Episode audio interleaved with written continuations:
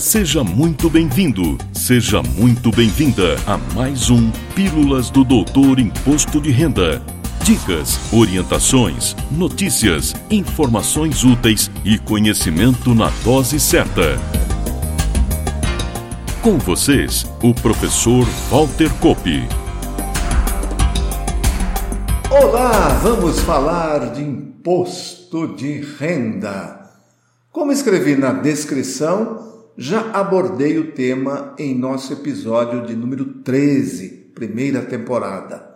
Lá, falo das reduções e isenções existentes e outros assuntos operacionais. Como disse naquela oportunidade, é fundamental o correto preenchimento com relação aos dados da operação, em especial data e custo de aquisição do imóvel vendido, que servirão de base para que o sistema aplique as devidas reduções e isenções quando for o caso. Começo por alertar com relação à obrigação de se preencher o demonstrativo de apuração de ganhos de capital, o GCAP exceto para o caso de utilização da isenção que está prevista lá no artigo 39 da Lei 11.196 de 2005, que, por si só, obriga o preenchimento do demonstrativo e a entrega da declaração de ajuste anual, somente devo preencher o GCAP quando tenho alienação com resultado tributável, e isso, isoladamente, já é condição para obrigar a entrega da declaração de ajuste anual. Uma alienação de imóvel sem ganho de capital é tratada simplesmente com a baixa do bem na própria ficha de bens e direitos. Basta informar na descrição os dados da venda e do adquirente e zerar o valor na coluna ano calendário. Agora, uma recomendação especial com relação às alienações a prazo ou a prestação, que, claro, são coisas distintas. O que gera a obrigação de se preencher o GCAP é o fato gerador, a venda em si o recebimento do valor ou de parcelas gera a obrigação de se recolher o tributo, o que, para o contribuinte residente no Brasil, deve ser feito até o último dia útil do mês seguinte ao do recebimento do valor. Vou usar um exemplo numérico para facilitar o entendimento.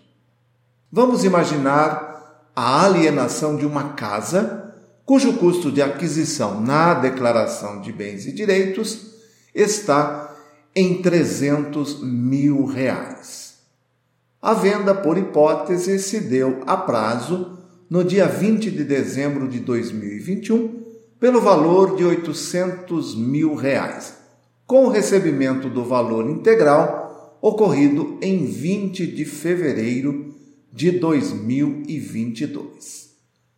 Pela data de aquisição, tivemos uma redução do ganho de capital de 200 mil reais. Assim, a base de cálculo do ganho de capital ficou em 300 mil reais.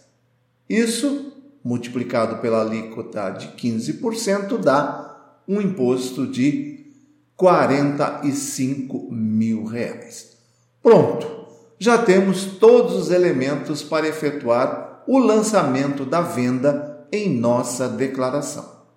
Essa situação, 100% correta e de acordo com a legislação, deve ser lançada da seguinte forma, considerando o preenchimento do GCAP 2021, ano da venda, e importação dos dados para o IRPF 2022 que trata do ano calendário 2021. Primeiro, dou baixa no bem, zerando a coluna ano calendário. informando na descrição os dados da venda e dos compradores. Isso gerou o caixa relativo ao custo de aquisição, ou seja, um caixa de 300 mil reais.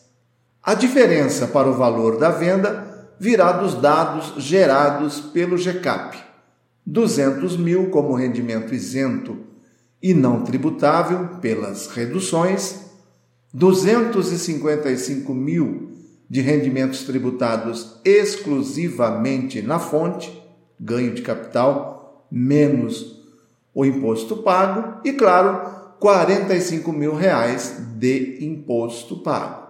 Pronto, temos um caixa total de 800 mil reais, que foi efetivamente o valor da venda. Só que ainda não recebi nada, tenho um direito a receber. Por isso, como manda a boa contabilidade, lanço na declaração de bens e direitos o valor que tenho a receber em 20 de fevereiro de 2022. Tem até um código específico para tanto. Código 02, crédito decorrente de alienação, no grupo 5, créditos. Quando eu receber o valor, é só preencher o GCAP 2022 para calcular a parcela e dar baixa no direito lançado na declaração de bens para que o caixa seja gerado. Outra dica importante, em complemento ao que foi abordado no episódio 13, e diz respeito à utilização da isenção prevista no artigo 39 da Lei 1196 de 2005 venda de um ou mais imóveis residenciais para compra e pagamento de um ou mais imóveis residenciais em até 180 dias da data da venda. Aqui um erro comum que ocorre é a inversão da operação. Como se trata de isenção, que em respeito ao artigo 111 do Código Tributário Nacional do CTN, deve ter interpretação literal ou gramatical, ou seja, primeiro vendo e depois aplico o produto da venda no pagamento da aquisição. Se primeiro compro um imóvel residencial e depois vendo um outro já possuído para pagá-lo, perdi a isenção. Não existe a isenção porque eu inverti a situação. O que acabou de ser pacificado e pode gerar alguma confusão é a utilização do produto da venda de um imóvel residencial para quitar um imóvel financiado previamente pelo sistema financeiro da habitação ou mesmo outra forma de parcelamento, inclusive imóvel na planta, em nome do vendedor. Respeitados os 180 dias entre a venda e a quitação, neste caso existe sim a isenção. E já que falei em imóvel financiado, encontrei dia desses um vídeo até bem feito no YouTube, mas que poderia induzir ao erro exatamente pelo título que propositalmente foi feito para chamar a atenção e dar audiência. Quando vendo um imóvel financiado e transfiro o saldo devedor para o adquirente, a tributação se dá pela diferença do valor efetivamente recebido e o custo de aquisição da minha declaração de bens, independentemente de valores atribuídos à operação em contrato. Se eu, vendedor, quito o financiamento antes de vender, esse valor deve ser agregado ao meu custo de aquisição para posterior cálculo. Fique atento.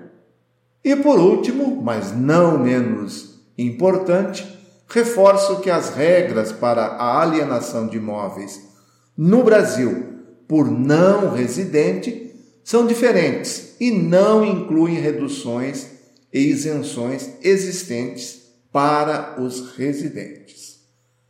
Além disso, o imposto apurado pela diferença entre o valor líquido da venda e o custo de aquisição, deve ser recolhido em código próprio, o 0473. E o vencimento, atenção, é a data do próprio recebimento do valor da venda e não no último dia útil do mês seguinte, como ocorre com os residentes no país. Claro que ainda existem outros casos que merecem atenção especial com relação ao ganho de capital, mas o nosso tempo limitado não vai nos permitir tratar. Voltarei ao assunto se necessário. Espero que tenham gostado do episódio e prometo voltar na próxima semana. Valeu! Na próxima semana tem mais Pílulas do Doutor Imposto de Renda. Obrigado por ter ficado conosco. Espalhe a novidade aos amigos. Mande suas sugestões de pauta, seus elogios e suas críticas para pílulas.doutorir.com. Até lá!